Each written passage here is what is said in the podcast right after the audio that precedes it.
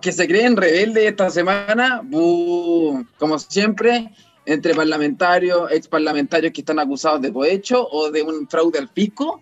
Además, los rebeldes de Revolución Democrática. Em, estamos partiendo este octavo capítulo de Desconectados en nuestra primera temporada de este podcast y vamos a hablar un poco de eso y de mucho más, ¿no, Mati? Em, sí, bien entretenidos los temas de esta semana. Em, vamos a hablar de la salida de Pablo Vidal y Natalia Castillo de Revolución Democrática, que el Frente, el Frente Amplio se está quedando cada día más solo. Eh, estaba pasando a ser una coalición a prácticamente un partido, pero bueno, eso mucho más hoy día, ¿cierto que no? Sí, gracias Matías del Río. Cada vez con menos integrantes estos hueones del, del Frente Amplio, estos públicos que se sienten reprimidos por su clase social, que les digo yo. Así que vamos a hablar de otros temas, por ejemplo, el retiro del 10%, que no lo hemos tocado nunca, que me tiene la wea más hinchada que Domingo cuando me llama.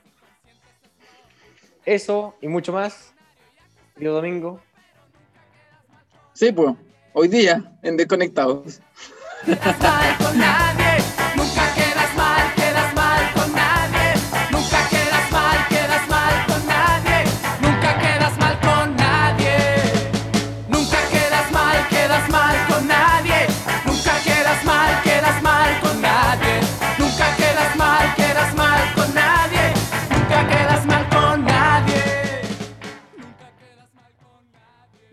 que no quedan nunca mal con nadie, ya los conocemos, ya las conocemos. Ya, hicimos un poco el intro, em, pero hay que profundizar en esta materia. ¿Qué nos trae Mati? Porque este enredo hay que entenderlo de alguna u otra forma. Así que explícanos qué que está pasando en esta revolución dentro de Revolución Democrática y esto, este Frente Amplio que cada vez menos amplio. Sí, es verdad, el Frente Amplio cada día se está quedando más solo. De hecho, queda solo un partido desde la fundación del Frente Amplio que, según, según muchas personas, se cayó desde el día en que Beatriz Sánchez dejó de ser líder presidencial. Recordemos que Revolución Democrática partió con ocho diputados y ahora va quedando con cinco. Eh, tiene también un senador, los diputados que se han ido son Renato Garín, eh, que lo hemos mencionado en capítulos anteriores de, de una manera muy, no muy honrosa, eh, y ahora con la salida de Pablo Vidal y Natalia Castillo, Natalia Castillo la verdad se marcó la, la gran Carmen Gloria Araena, ser arrastrada eh, por un candidato más potente, que en este caso era George Jackson, y salir con un 1%. George Jackson arrastró a dos personas, a Gonzalo Inter y a Natalia Castillo. Em, bueno, ¿por qué se salieron? ¿Qué, pasó? Que, la maravillosa representante de mucha gente, de hecho varias bromas les tiraron por Twitter, que también se las voy a nombrar por ahí. ¿Qué pasó? Se salieron por dos razones distintas, la verdad. Em, Pablo Vidal y el grupo de gente que lo sigue, porque sí, hay gente que votó por él, no, es el caso de Natalia Castillo, Pablo Vidal y la gente que lo sigue, em, se salió porque consideraron que Revolución Democrática estaba girando muy hacia la izquierda y estaba siguiendo de manera muy fiel a las consignas del Partido Comunista. Mientras que por el otro lado, Natalia Castillo dijo que ella se consideraba marxista y de hecho esto no le molestaba, sino que su principal preocupación era la falta de eh, unidad y eh, el Frente Amplio movió muy pocas personas para las elecciones primarias. Entonces, eso también era algo que le preocupaba a ella, le preocupaba la falta de unidad, falta de humildad, perdón, eh, la poca cantidad de gente que estaba moviendo el Frente Amplio, no va a mover mucha más gente si salió electa con el 1%, y em, la falta de audacia en las negociaciones para las primarias, que esto es súper importante también, porque recordemos que había un grupo eh, que era el que promovía Pablo Vidal, que apoyaba unas primarias con unidad constituyente y que al final no se hicieran por decisiones del partido. También recordemos, y acabamos de enganchar con otro tema, que Pablo Vidal y eh, Giorgio Jackson no se llevan muy bien. o sea, había un dilema también, aparte de todo este giro izquierdoso que se estaba pegando el Frente Amplio, con la dirección de Giorgio Jackson del partido. Y eh, recordemos que apoyaron un candidato distinto de las primarias internas ¿Y saben quién tampoco se lleva bien con Giorgio Jackson? A ver, adivinen, ¿quién creen ustedes? Todo Chile. No, Renato Garín, Renato Garín, no, no, no, estaba todo psicoseado porque. estaba psicoseado porque pensó que lo estaban mandando a hacer broma. Y, y, bueno, él también renunció por, por un hecho particular, la verdad, que también significaba un poco el acercamiento del Frente Amplio a la izquierda más radical y aparte porque no le gustaba la y no se llevaba bien con Giorgio Jackson, que recordemos uno de los fundadores de este partido. Broma en Twitter, hubo varias. De hecho, el no tan querido eh, José Antonio Cast comenta, refiriéndose a la renuncia de Pablo Vidal y Natalia Castillo. No lo han solicitado, no los queremos y si lo piden no los aceptaremos. De revolucionarios fallidos no nos hacemos cargo. Refiriéndose que como ahora no tenían partido, eh, mencionando la posibilidad de que se fueran al Partido Republicano, cosa que no puede ser más lejana de la realidad, y él dijo que no lo querían y que no lo iban a aceptar. Eh, y, que, y aclarando un poco que no se iban a ir. A ver, todos sabemos que no se van a ir. Esto es una estrategia de, que, utiliza varias veces José Antonio Castro y el Partido Republicano de meterse un poco en lo que está pasando. Esto es polémico, esto llama la atención de la gente, se está quebrando algo que, antes era relativamente unido, pero el Frente Amplio nunca se puso de acuerdo para muchas cosas. Em, no era muy bueno para los acuerdos, no era muy bueno para ordenarse, de hecho no, no hay un partido, hay como siete de izquierda, entonces, bueno, criticando esto y poniéndose un poco en el foco de la atención, José Antonio Cast les tira, les tira esta pachota que es bien interesante. Y después de esto, porque aquí no termina el tema, tiene para rato, el Partido Liberal se sale del Frente Amplio, que como leí por ahí en Twitter, yo creo que es lo más liberal que ha hecho desde su inicio. Y em, también lo que le molestó al, al Partido Liberal es el acercamiento del Frente Amplio al Partido Comunista, el acercamiento a sus consignas y eh, el acercamiento en general a las directrices que plantea el partido. Em, acá juega un rol importante también la, la, falta de conexión o la falta de acuerdos con unidad constituyente, porque, por ejemplo, en la candidatura a gobernación de la región metropolitana, Claudio Rego sacó prácticamente más de los votos que sacó entero el Frente Amplio. Entonces, aún así, Comunes le pidió el apoyo a los partidos de más izquierda para eh, que apoyaran a la candidata del Frente Amplio y no apoyaran a Claudio Rego, y ahí se generó un quiebre que impidió un poco em, esta unión.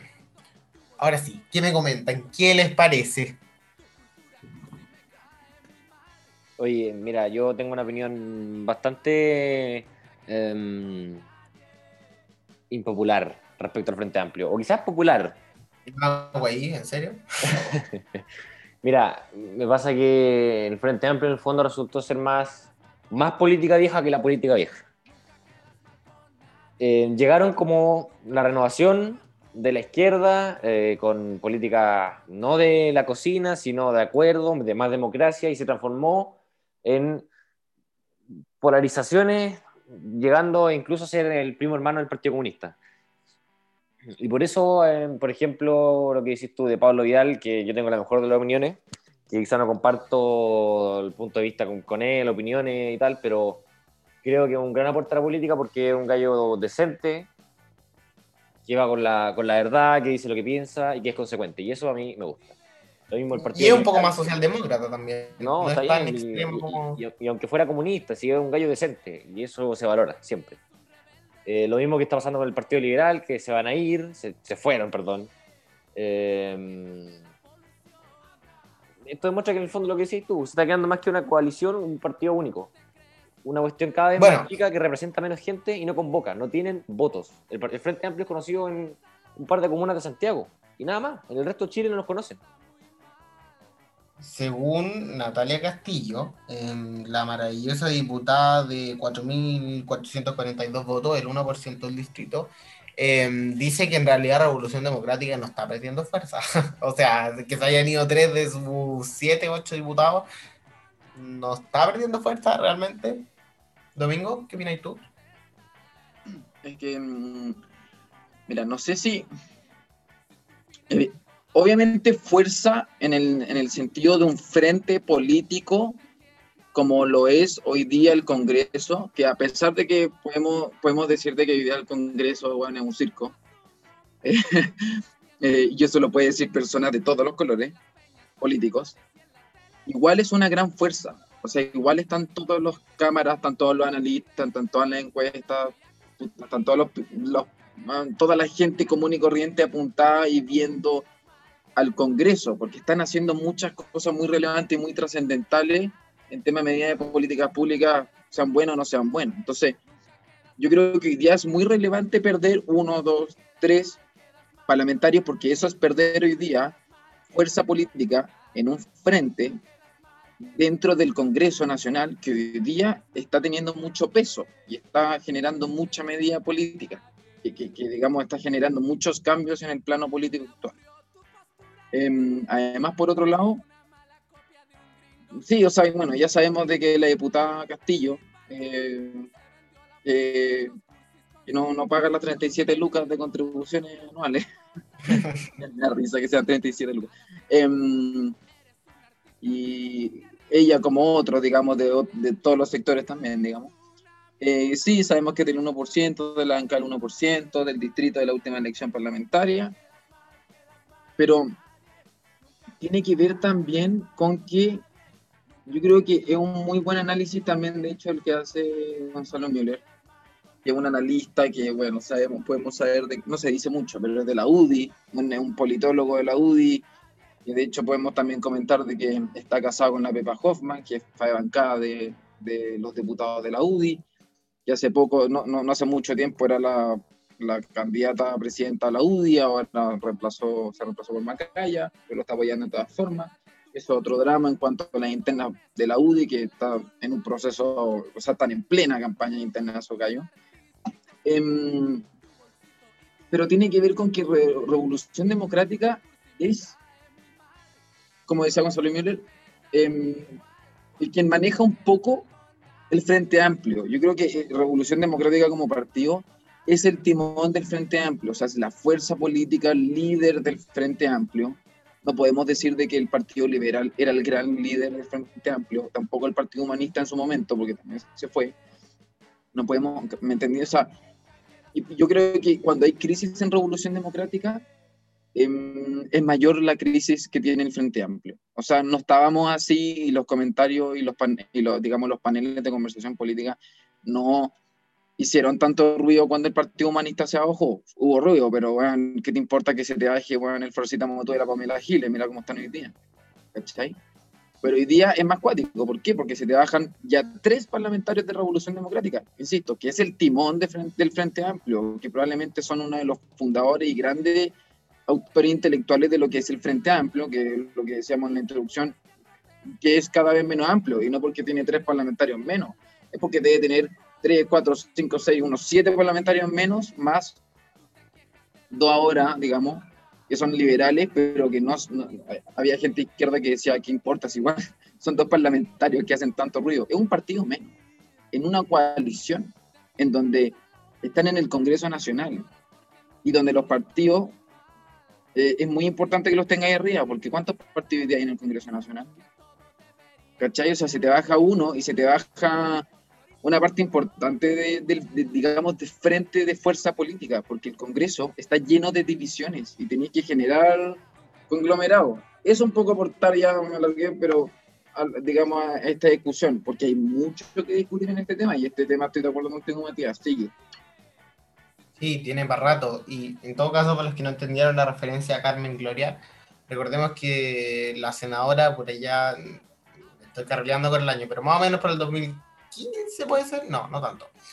Em, bueno, durante su periodo eh, fue arrastrada por Felipe Cast, por Evópoli, después tuvo un conflicto con los ideales del partido y terminó renunciando. O sea, ¿qué, quiero, quiero, dejar un tema pensándolo, si lo quieren responder bien, si no, no. Quiero que piensen algo. ¿Qué tan válida es la política que tenemos hoy día en la que diputados arrastrados que se supone que piensan igual que la persona que lo arrastró y por eso llegan ahí, em, se salgan.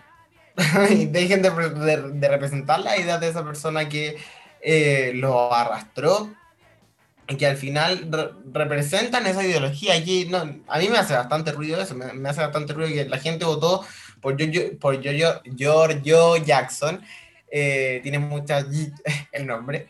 Por Giorgio Jackson. creo, creo que el diputado más votado de todos. Creo que fue, si no él, uno de los que más se votaron, que al final es un engaño realmente, porque salió con un 1% y ese 1% se justifica porque respalda las mismas ideas que esta mayoría, cuando en realidad se sale y renuncia. ¿Qué, qué piensan de esto? ¿Qué pasa? Que está bien. En la política a veces, no a veces, casi siempre, hay una figura política que te arrastra, arrastra el Congreso, forman listas, pum, se tiran juntos y cachan que este es amigo de este, más o menos se conocen y los que les gusta a uno votan por el otro y así se van armando las fuerzas políticas. Pero ¿Qué pasa si yo soy parte de la coalición Juanito Pérez? Y resulta que la coalición Juanito Pérez a mí me deja de representar. O sea, ¿tú qué preferís? ¿Dejar, en el fondo, entre comillas, traicionar al que te llevó a la weá, al Congreso, a la política, al gobierno, lo que sea? ¿O traicionar eh, tus ideales? Por traicionar tus ideales, digo. Yo prefiero, lamentablemente... No, yo, yo me saldría, o sea... Y de hecho lo comentó, estaba viendo recién una, una noticia eh, que la comentó el, el, famosísimo diputado Renato Garín, que eh, estaría hablando hablado de Mirosevic, en la tercera, si no me equivoco. Y decía, tras la salida del Partido Humanista del Frente Amplio, ahora será una coalición donde nos podremos poner de acuerdo. Y Renato Garín publicó en Twitter, parece que no. Y eso fue todo lo que puso. O sea, si, no son capaces, ni siquiera entre los que se van saliendo de la weá, ni siquiera van para el mismo lado. O sea, el Frente Amplio tenía, pum, para todos lados, para todos lados, unos más de allá, otros más de acá. Y al final se van saliendo los que los van dejando de lado, pero no sé qué opinas tú, Domingo. Sí, antes de, mm, de, de, opinar sobre eso, sumar, digamos, un dato a la causa, eh, confirmando lo que decía Matías. Eh, Giorgio Jackson fue digamos, la mayoría más alta en la última elección parlamentaria, en donde también salió Natalia Castillo, eh, tuvo el 23,7% de los votos, o sea, tuvo 103.337 votos, o sea, fue la votación más alta en ese distrito. Y en el mismo distrito en donde salió electo la Marcela Sabat, que hoy día sabemos que es senadora, Luciana Cruzcoque, Jorge Alessandri, Maya Fernández, que es del PS, etc. Son altos diputados porque la región metropolitana tiene alta población, por lo tanto tiene varios parlamentos. Eh, me pasa que, hay mucho que, hay mucho deshilachar en esta, en situación. Pero mm, lo que más me genera ruido es que, un poco pescando de la conversación, que no también de lo que tú estás diciendo a raíz de eso, es que tenemos una oposición muy grande. Tenemos una oposición muy grande hoy día en Chile. Para decir, una izquierda muy grande, es oposición, pero la oposición es muy circunstancial una izquierda muy grande, con muchas facciones distintas, y que ahora se está viendo que hasta dentro de los partidos tienen ciertas miradas totalmente diferentes de cómo tomar, de cómo concibir el 18 de octubre, y a partir de eso cómo accionar. O sea, cómo ejecutar, eh, eh, eh, digamos, la agenda. Em, porque, por ejemplo, Vidal, que el que, digamos, el sujeto en cuestión un poco, que está en la mitad de la polémica, em, decía en su carta de renuncia em, em, que, se estaba tornando a un, polo de izquierda. Que al final eso lo entendemos como que en realidad se está izquierdizando esta situación, de que, de que la, el Frente Amplio, sino que él decía de revolución democrática, está tomando cierto alineamiento y cierta está, yéndose más a, la izquierda y al final está apostando por irse polarizando al generar tanta negociación y al como analizar tanto más pactos con el PC. Es cuático lo que el PC está haciendo porque, otro dato, este viernes hicieron un Congreso Nacional, no sé si cacharon, el Congreso Nacional, ponte tú que como el 26 no voy así, Congreso Nacional del Partido Comunista. Y allí el presidente del Partido Comunista, Teller, eh, no me acuerdo el nombre, pero Teller, apellido. Eh, Guillermo puede ser. Guillermo, Guillermo Teller. Em, el que está involucrado en el atentado a Pinochet, ¿no? Mm, no, no sé. Sí, Puedes contarnos ese dato, buena la historia. Pero no, no sé. Al final lo que decía era un poco, no me acuerdo textual, pero que al final la convención y como la redacción de la nueva constitución, esta, esta convención, digamos, y el proceso constituyente como tal, tiene que estar rodeado eh, de la voluntad de la calle, una hueá por así. O sea, al final, para resumirlo, de que en realidad tiene que estar todo esto rodeado de mucha manifestación y que tiene que al final estar mucho la voluntad de la calle y mucho la reacción de la calle.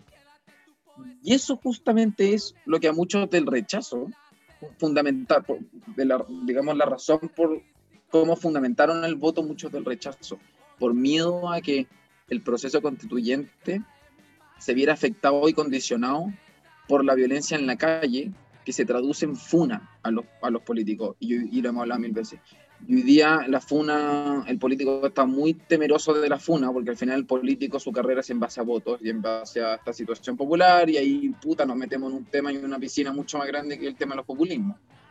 Y por eso hay personas del espectro político que han propuesto em, mira, con mucho, con mucho cuidado, muy piola, porque es bien criticado, pero quizás yo me abro esta, esta, esta media. Que no se conozca la decisión de los convencionales ni cómo votan seis meses luego de la votación. Cosa de que no puedan ser fundados. Y yo sé de que esto lo propuso Desborde, ministro de Defensa Nacional hasta el momento, hasta el momento, ya adelantó su salida del gabinete para enero, eh, por otras razones que podemos debatir. Em, había propuesto, cuando se estaba redactando, te escuché un poco mal, compadre. Te escuché con, con eco. Bueno, pero lo arreglo el tiro. Había propuesto eso eh, esa noche. Eh, mira, puede, ser. A ver, yo no, no, no, he estudiado bien el tema, de hecho no tenía idea, así que bien, qué bueno que lo comentaste. Puede ser una buena medida para evitar eso, pero creo que darle menos transparencia a lo que va a ser una tercera cámara en el fondo encargada de redactar la nueva constitución, no, sé si va a ser bien recibida por la ciudadanía. Voy a hacer una, una pregunta respecto de qué opináis lo que decías tú, que en el fondo el Frente Amplio tiene muchos votos del 1%, del 2%, que la Natalia Castillo, que Winter. ¿Tú crees que la izquierda, a diferencia de la derecha, ha sabido llegar y convocar a las minorías y representar a las minorías en el Congreso?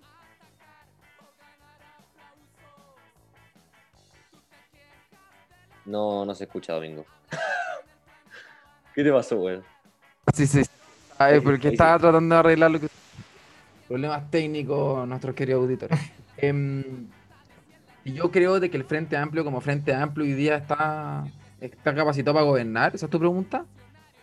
No, no.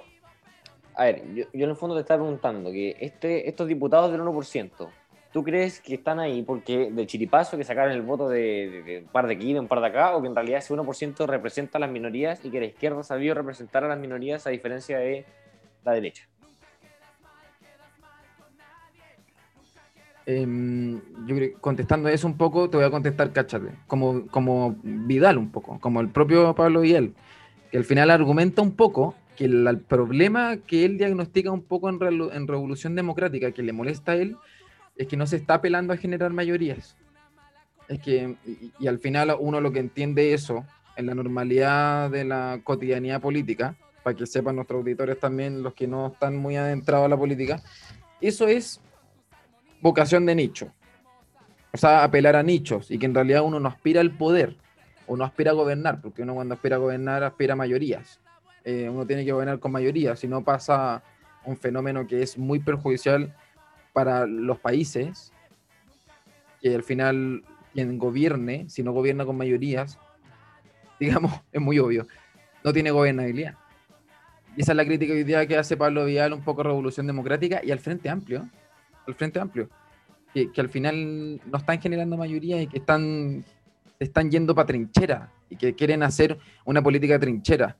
Y eso a mí me pasa y tengo como esta sensación eh, un poco por las declaraciones de Pablo Vidal, de Garín, de Giorgio Jackson, de Boric en la tercera hace un par de días, que al final, bueno, por, tu, Boric, Boric decía que ah, no había que tenerle miedo a abrazar las ideas de izquierda, un poco concibiendo lo que pasó el 18 de octubre. Entonces, parece que hay una facción de la izquierda que la hemos visto en la práctica. Está más apegada a de verdad hacerle caso a la calle y concebirlo y hacerle caso y ser alto parlante de eso. Y otra parte de la izquierda está más comprometida quizás con la institucionalidad, con conservar la democracia, con respetarla, con, con, no romper el, digamos, esta trayectoria democrática que a Chile le ha costado tanto mantener y que le costó tanto recuperar hace unas décadas solamente. Yo creo que esa es la división como macro que está teniendo la izquierda hoy día. Si uno no aspira a la mayoría, no puede gobernar. Y yo creo que Revolución Democrática, que aspiraba al recambio, tú lo dijiste al principio, no lo está logrando. Y eso un poco se vio reflejado en las últimas elecciones primarias. Las primarias no votó nadie, estamos de acuerdo. Pero eso es lo que tenemos como en la última elección que tenemos para hacer cierto análisis. Y a Revolución Democrática no le fue mejor que a Comunes, por ejemplo, que es menos conocido que Revolución Democrática. Entonces ahí hay algo que decir. Además, hay un problema con la militancia. O sea, ni los partidos ni siquiera lograron convocar al 100% de su electorado. O sea, ni siquiera los militantes que están comprometidos con la política fueron a votar todos. Entonces también hay un problema de que los partidos ya no están sabiendo convocar. No solamente la izquierda, la izquierda está teniendo un problema de convicciones y de ponerse y de generar unidad porque puta, hay demasiadas facciones diferentes y bueno, hay una parte que es golpista y hay otra parte que valora la democracia y que puta, trata, se presta más a los acuerdos con el otro sector. Pero yo creo que un problema general es que los partidos están en peligro y no están generando convocatoria. Eso yo creo que es un mayor riesgo y, yo creo que es más urgente. Es que a mí me hace ruido que, que, se piense que hay una parte de la izquierda que realmente como que lo que hace Guillermo Tellier, que es como subir lo que dice la gente cuando en realidad no se está haciendo eso, se está dando la idea de que hace eso y a mí me parece eso mucho más peligroso. Se está dando la idea de que se escucha a la gente y se eh, tiene una real preocupación por los problemas, pero después vemos que las mismas votaciones no, porque cuando dicen que, que, la gente quiere mejorar pensiones, no hacen lo posible por mejorar el sistema de pensiones. Destruyen al que ya está, en vez de mejorarlo, porque todos sabemos que el sistema de AFP tiene ciertas deficiencias que hay que mejorar, pero en vez de proponer ideas resolutivas, se restan de la conversación. Y lo mismo con todos, si vemos el historial electoral de los partidos un poco más extremos, siempre es un poco dejando el diálogo de lado. Segundo punto, em, yo creo que el Frente Amplio puede tener dos estrategias que a mí me preocupan bastante. Como tú decías, tenemos una posición súper amplia y de hecho el, me estoy carrileando un poco, pero estoy casi seguro de que el Partido Socialista, que es el más grande de Chile, con 120 mil militantes más o menos, y el Partido Comunista juntan más militantes que todos los de Chile Vamos, incluyendo Bópoli, el PRI, RN y la UDI. UDI que tiene como 100.000, RN y Bópoli alrededor de unos 40.000, 30.000, y el PRI que no lo conoce ni el nadie. Entonces yo creo que la estrategia del Frente Amplio es guiándome por lo que dice Pablo Vidal, que es apuntar a una política de nichos, acercarse a las mayorías para que sean arrastradas como fueron arrastradas por Giorgio Jackson. Giorgio arrastró a dos parlamentarios, dos parlamentarios no es menor. Entonces de repente están buscando acercarse a estos extremos para tener una mayor representatividad dentro del Congreso sin importar la real representatividad que tienen dentro de la gente. O pueden realmente apuntar a mayorías, pero se contradice un poco con lo de Pablo Vidal, que está realmente metido en el tema. A lo mejor realmente están apuntando a mayorías y acercarse un poco a este polo de izquierda, a este polo de una izquierda un poco más extrema, eh, llame la atención de más gente. Pero eso se contradice con, uno, lo que dice Pablo Vidal, y dos, lo que apuntan las encuestas del panorama político chileno. Recordemos que alrededor del 22%, una encuesta medio antigua del 2017, alrededor del 22% se considera de centro, un 17% de derecha y un 13% de izquierda más o menos. Eh, ¿quieres decir algo? Sí, parece que Domingo quería hacer una, pequeña reflexión antes de, pasar al siguiente tema. Mira, corto, porque me quedé pensando en la pregunta que, que hiciste, Mati, antes y que no te contestamos. Que es sobre esto de qué pensamos sobre mm, las personas que salen arrastrados y que luego renuncian al partido y siguen teniendo su cargo. Yo creo que el problema es que tenemos uno, creo yo, un sistema electoral que no define, no está definido si la gente va a votar por la cara o va a votar por el proyecto político. Si eso estuviera definido, se podrían hacer normas para con eso. ¿Cachai? O sea, si uno votara por el proyecto político, no por las personas, esa norma debería existir necesariamente, para, digamos, para sostener eh, ese, ese tipo de sistema electoral, eh, en donde Si al final, si la persona renuncia al partido, tiene que renunciar al cargo porque fue el partido o el proyecto político quien la o lo llevó a ese cargo. Ahora, si, vot- si está definido que votamos por persona, entonces no tiene nada que ver. ¿Qué, Em, qué crees tú? ¿Qué es mejor? ¿Votar por persona o por proyecto? Yo creo que es más, no sé qué es mejor. Eh, voy a decir, voy a decir una, va a sonar una estupidez, pero espero que los auditores entiendan la profundidad de lo que voy a decir. Creo que, no sé si es qué es mejor, pero siento que es más sano que se vote por proyectos políticos, porque estamos entrando, sien- siento, a una era del mundo político, y, no es solo Chile, sino en el mundo entero, en donde está siendo muy peligroso esta cosa de, mm, de centralizar la política en personalismos.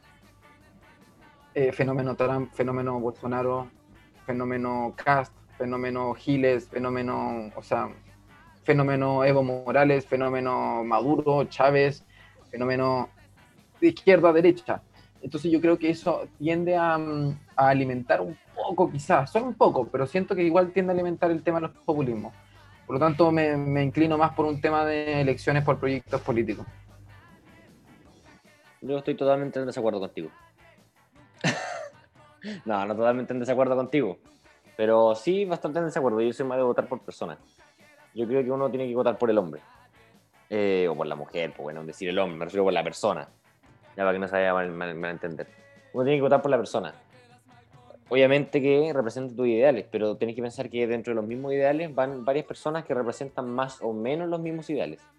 Yo pregunté a mí entre transar un par de ideales o votar por una persona a quien considero corrupta o quien considero que lo hace mal, yo voy a votar siempre por la persona que creo que lo va a hacer bien. Y por eso creo que, y estoy totalmente de acuerdo en el, tema de los personalismos, pero siento que hace una democracia mucho más sana votar por las personas más que por eh, los proyectos políticos. Tú, Mati, ¿qué? Em, estoy en un limbo. creo, creo que es importante, muy importante votar por el proyecto político, pero también es importante votar por la persona. Tiene razón lo que dice Lleno.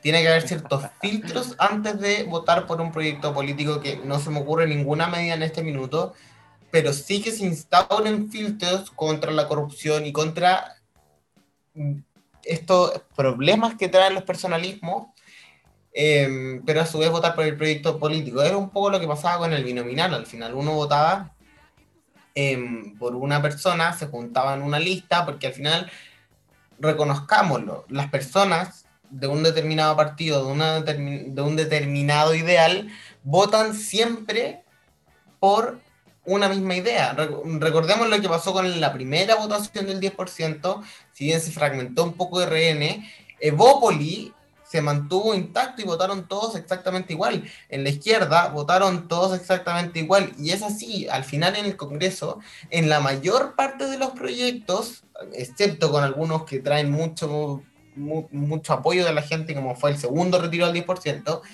em, votan por izquierda o por derecha. Y es el centro el que ve si se tiran para un lado, se tira para el otro, pero siempre votan en bloque. Entonces, por eso me parece importante, uno, votar por proyectos, pero también darle cierta prioridad y no eliminar completamente la facultad que tiene el individuo de hacer la pega bien. Yo prefiero votar por alguien de, no sé, de un sector un poco más light o un sector un poco más extremo o trans, no sé si transarse a la palabra, pero sacrificar de cierta manera ciertos ideales por una persona que sé que va a defender dos o tres ideales que a mí me importan, ¿cachai? Sin que sea un sacrificio muy grande, si no sé, pues si la persona está eh, en contra del matrimonio igualitario, yo no voy a votar por él, si la persona está en- a favor de que invada- invadamos Bolivia, yo no voy a votar por él, ¿cachai? No, son ejemplos un poco extremos, pero sí se pueden pensar ciertos ideales, no sé, como ciertos sistemas pero sin dejar de lado el, el individualismo y darle esta prioridad a los proyectos, porque al final así es como votan,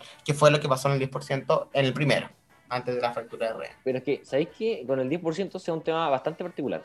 Porque, no sé, pues, por ejemplo, yo siempre ejemplifico la redundancia con Pepe Out, que ha votado en contra de ambos proyectos. De- del primero y de los dos del segundo, del de la Pamela Gile y el de- del gobierno. Siempre en contra, porque a él no le interesa, también, es otra personalidad que destaco, a él no le interesa votar eh, con la izquierda por votar con la izquierda, sino porque él realmente piensa que está representando su electorado, una, y dos, que cree que lo- va, a ser, va a ser lo mejor. En fin. No es una persona populista, y eso se destaca. Eh, Claro, y ahí se valora el personalismo. Ahí se valora el, el personalismo, sí. Em, pero, pero eso es en el fondo, o sea, ahí, ahí tú tenés que votar por las personas y no por los proyectos, y ahí se, por lo que yo creo, ¿cachai? Porque ahí, ahí se nota, se aflora, no sé, pues, y Moreira que vota a favor de la weá, dicen que vota con la izquierda, ¿no? ¿Por qué votar con la izquierda? Está votando a favor de lo que cree que, corresponde, podemos estar de acuerdo o no, pero no, no significa que vaya a votar con el otro sector. Eh, pero bueno, expliquemos un poco cómo va el tema del, del retiro del 10% bien breve. Eh, ya fue promulgado el pasado Dale, que viernes no, por el- menos. fue promulgado el pasado viernes por el presidente Piñera y se espera que este lunes aparezca en el diario oficial. Ahora, las solicitudes para el cobro del dinero fueron aplazadas hasta el jueves 10 de diciembre, este jueves. Este jueves, ¿cierto? Sí, este jueves. El proceso iniciaría, en teoría, según explicó el gerente de la Asociación de FP, Fernando Larraín, este jueves a partir de las 10 de la mañana y será de forma completamente virtual durante las primeras dos semanas. Eso es importante, completamente virtual. Y después de estas dos primeras semanas se va a disponer de sucursales para realizar las solicitudes de manera presencial. Ojo, recuerden, no podrá ser presencial en las primeras dos semanas para que no se vayan a cagar, a hacer fila en la FP y weá. Eh, además, eh, la reina agregó que desde este 10 de diciembre las personas podrán ingresar al sitio web de su FP, donde deberán decidir si quieren realizar el primer o segundo retiro en caso de que el primero no haya sido pedido anteriormente. Eh, en cuanto a plazos de pago, se determinó que la- las administradoras están haciendo un esfuerzo para poder anticipar algunos pagos. Es decir, no pagar todo el último día hábil dispuesto por la ley, que son 14 días hábiles. Eh, de tal manera que las personas que hagan su solicitud el día 10 de diciembre efectivamente van a recibir su pago antes de la Navidad, porque la fecha límite para pagar es el 24 de diciembre, del día al 24, ahí están los 14 días. Eh, eso a rangos generales. Al final, el proyecto de la Pamela Giles quedó en la historia y el del gobierno original también, porque se empezaron a, a fusionar ideas, pasó por hartos trámites, hartas comisiones, y al final quedó esto. ¿Qué opinan? Tengo una duda. A ver, ¿cuál sería? El, el proyecto dice en alguna parte que se puede andar en la playa sin mascarilla. Yo no sé, no lo leí. Eh, no, parece que parece que eso se va a votar en la comisión. Oye, no, ahora en serio. Una indicación. Parece que hay un tema ahí. Espérate, una duda en serio, antes de, de empezar con el chacoteo. Parece que hay un tema ahí con el impuesto. Se empieza después, se, se paga después de cierto tiempo, em, que son como unos, me atrevería a decir que si uno saca el, el retiro, valga la redundancia, el 2020 el impuesto se cobra el 2021 y si uno lo saca el 2021 el Sí. impuesto se cobra el 2022. Sí, sí. Qué caótico, qué, Sí. qué- En qué teoría, si tú, sacáis, si tú lo sacáis ahora, creo que se paga en abril, mayo de 2021, creo. Ahí sí que me, me Ya, pillaste, si lo sacáis después en 2021. me pillaste mal, no te puedo dar la cifra exacta, pero tienes razón en lo que decía el tema del impuesto que hay algo. Sí, harto plazo, harto plazo para pagarlo. Sí. Y Domingo, a ti no te gusta mucho esta medida, pero cuéntanos. El, el 10%, digamos, entero, por entero, Sí, por supuesto. A mí me complica lo que hablamos un poco la vez pasada. Esta cosa, o sea, que ya hemos hablado tanto de esto que los auditores más leales saben lo que opinamos o menos. A mí me sigue dando un poco ruido esta cuestión de, de la promesa de que esté antes de Navidad. Siento que es como sumarse al carro de, la, de las promesas simplistas.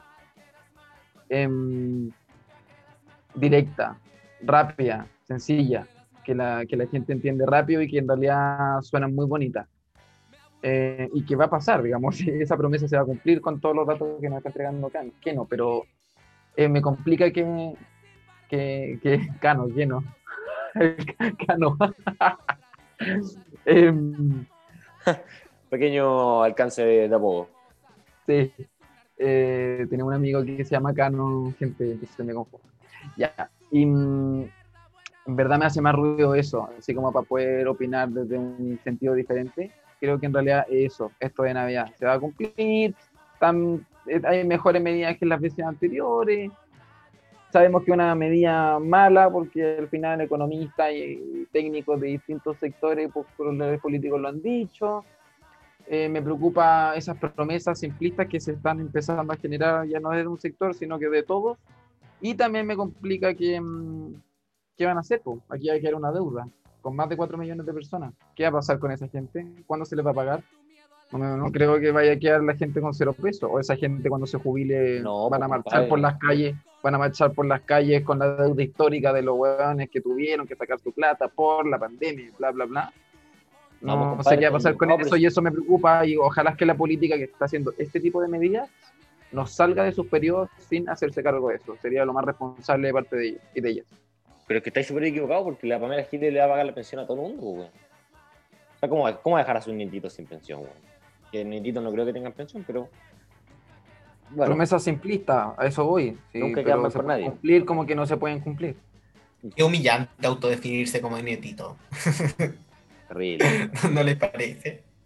terrible. Oigan, le- les quiero proponer algo, porque el debate inicial, que, antes del tema del 10% estaba muy bueno, y me gustaría mezclarlo con lo que vamos a hablar en cuanto al caso Corpesca, que se dio resolución esta semana, el miércoles. Em, solamente voy a introducir.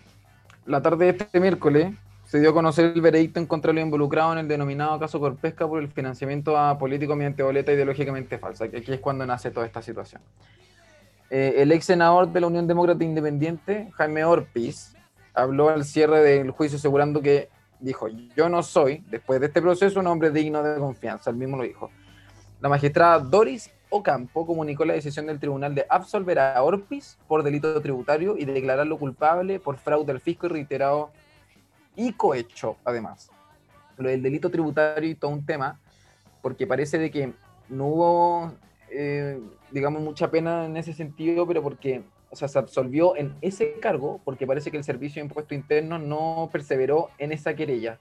Y también hay toda una crítica al respecto sobre el tema del Servicio de Impuesto Interno, porque no es primera vez que se sale con una cuestión parecida, no solamente él aquí, ¿ah? Em, también está la, la señorita Isasi, que, quien fue condenada por un delito de cohecho, y Corpesca también fue condenada por, por soborno, o sea que todos tuvieron ciertas condenas.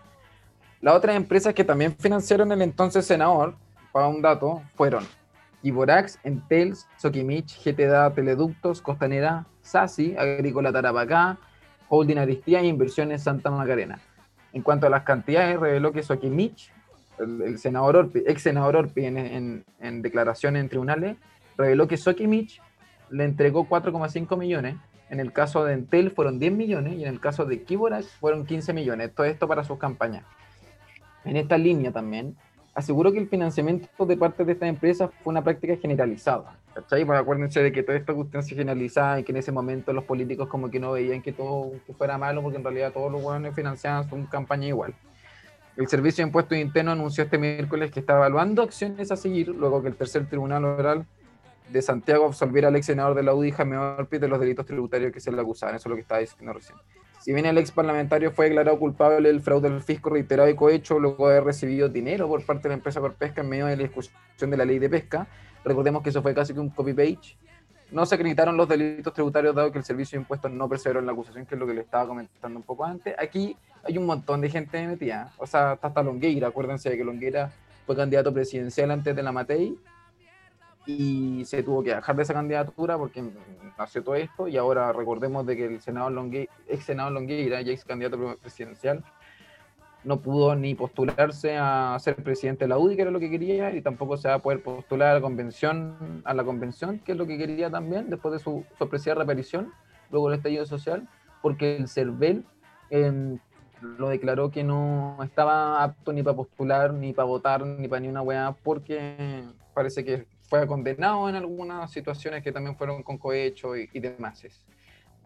Eso para, para entregar los datos duros, para poder informar a nuestros auditores. ¿Qué puede salir de este debate? Porque tiene que ver también con esta, esta desconfianza que empezó a salir desde los partidos de la política, totalmente. O sea, está súper correlado porque también tiene que ver no solo con la desconfianza de los políticos, sino de los partidos políticos también. Y, y, lo que estábamos comentando recién, del tema de votar por las personas o por la idea, Iván, está todo estrictamente relacionado. Este eh, debate de, de, de, la, de, las corrupciones en el Congreso, en la política en general, de, la, de, los financiamientos de las empresas que se ha visto envuelta en, envueltos varios, varios parlamentarios del audio, bueno, que habla de- del tema del caso Sokimich, ahora eh, Corpesca, que si no me equivoco creo que no lo dijiste y yo tengo entendido que la SOFOP va, va a citar, no sé si ya lo habrá, lo habrá hecho, a la Comisión de Ética, a Corpesca. Sí, de, a través de Bernardo Larraín, que es con el que dirige Sofop.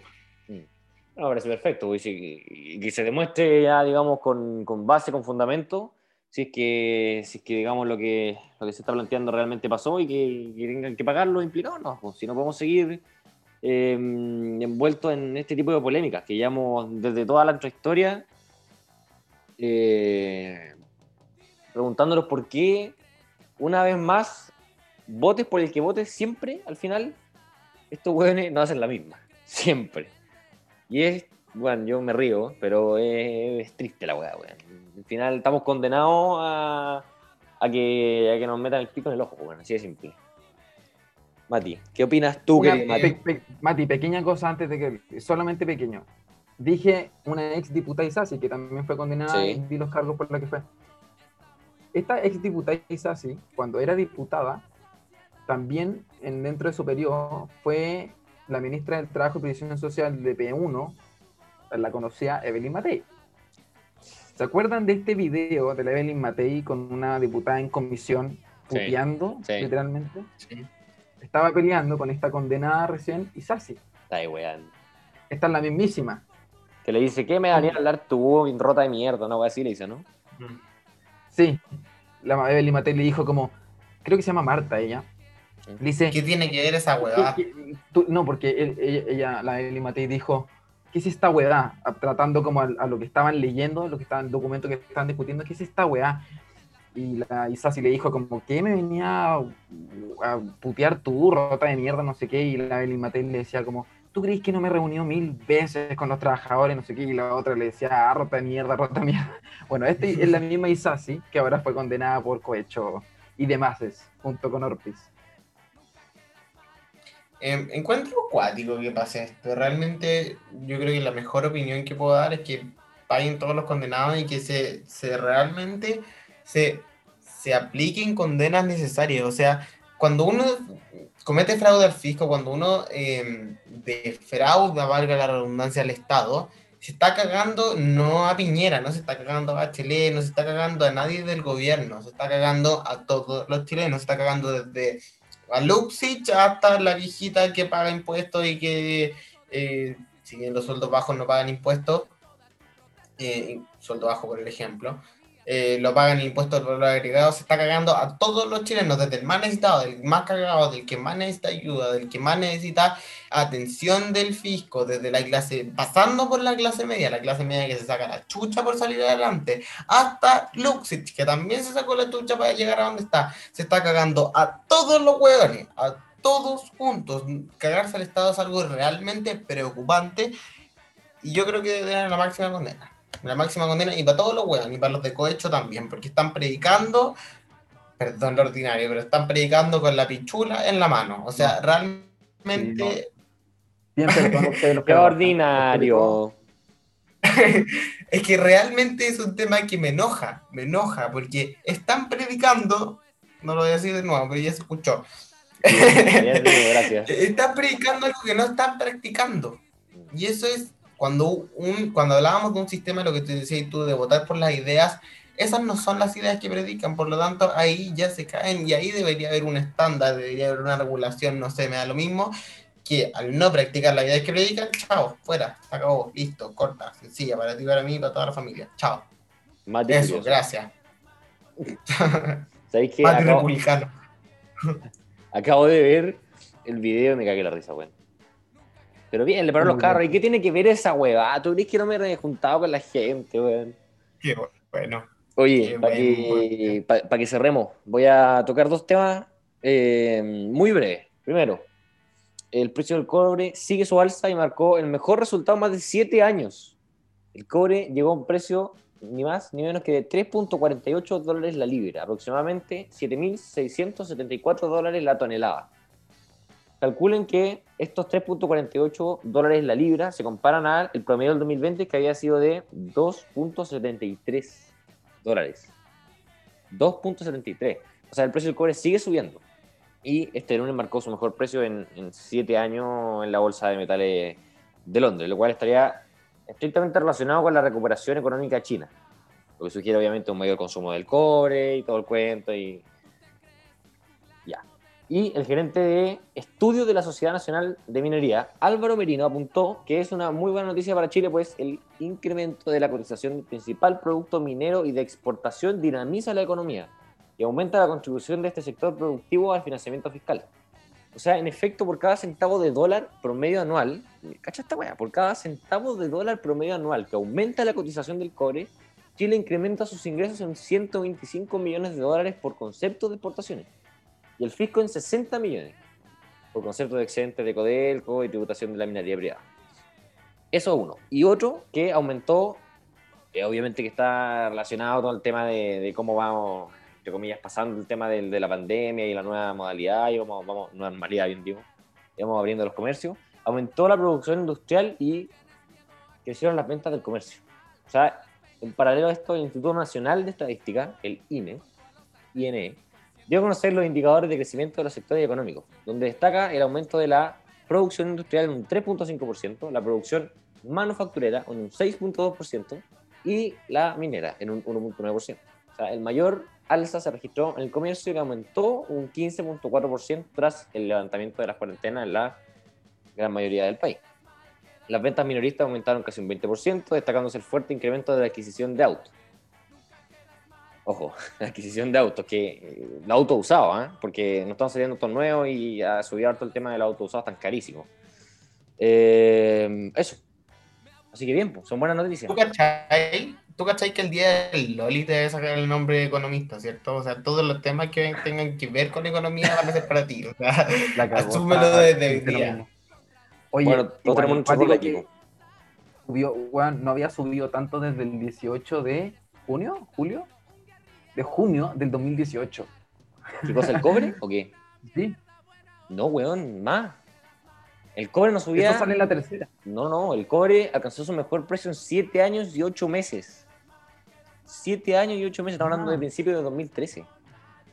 Y Ah. incluso los expertos economistas, eh, mis colegas, los expertos indican que puede haber un IMASEC positivo, el primero en el año. IMASEC positivo, así que ojo. Buena noticia. Bueno, y eso que el cobre no es la principal fuente de ingresos de Chile, o sea, es dentro de la extracción de materias primas y de comercio y de lo que puede ¿Qué hacer un cosa es? Estado como comerciando, eh, son los impuestos. El impuesto al valor agregado es, debe ser, me estoy cargando, pero debe ser alrededor del 40% de los ingresos de Chile. Oye, El cobre ese debe ser alrededor del- mantenido, weón. Lógico, pero sacando los impuestos, el cobre es el que la llega, pues, weón. Claro, sacando Oye. los impuestos, Qué divertido esto de. mm, Es chistoso igual, de que cada vez que sube el cobre o tenemos buenos números, como que a todos los chilenos, como que nos corre la vaga con la wea. Como que Eh, se nos prende la cuestión y digo, oh, me está yendo bien. ¿Y tú, tú cachai que con el cobre podríamos sacar mucha más plata de la que sacamos? O sea, si invirtiésemos Sí, en- pero mira, déjame terminar la siguiente reflexión, porque a raíz de eso, estaba pensando mientras tú entregas estos maravillosos datos, gracias, muchas gracias economista por traer esto. Que me pasa de que estas cifras de alguna forma unen en a, a los chilenos un poco, porque siento de que, ya bien, se viene el tema del litio, y que seríamos muy hueones si no industrializamos eso, a mi modo de ver, yo creo. Y también tiene que ver esto que está saliendo del hidrógeno verde, que es como el combustible del futuro, y que Chile va a ser el productor, y que en realidad, bueno, siempre vendemos las hueas así. Pero también, si nos va bien, y es cierto, y tiene buenos resultados, como se promete, también tiene que ver con una cosa de que junta a los chilenos y de, de- de- de que une a los chilenos, por ejemplo, esta cuestión del hidrógeno verde, es una idea que nos puede unir mucho como país. Y, y yo creo que por eso también se le está tratando de dar tanta plataforma. Chile necesita cosas que lo vuelvan a unir. Que frío lo que estoy diciendo, pero en un sentido, pero, mm, pero esas cosas son súper legítimas que unan, porque al final tienen que ver con el proyecto común de país y de cómo queremos ser los siguientes años y que al final vamos a seguir siendo lo mismo. Tenemos un proceso legislativo de normas, de estructuración, de cómo vamos a vivir en sociedad a través del contrato, de, digamos, de la constitución y toda la weá. Pero también tiene que ir acompañado de otro tipo de cosas, que no, ojalá no siempre sean las cosas estatales.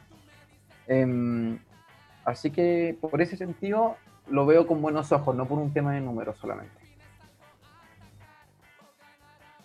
Mati, ¿tú querés agregar algo? Sí, encuentro que el tema del hidrógeno verde es muy bueno, es muy entretenido, muy interesante, podríamos verlo en algún futuro, en algún episodio.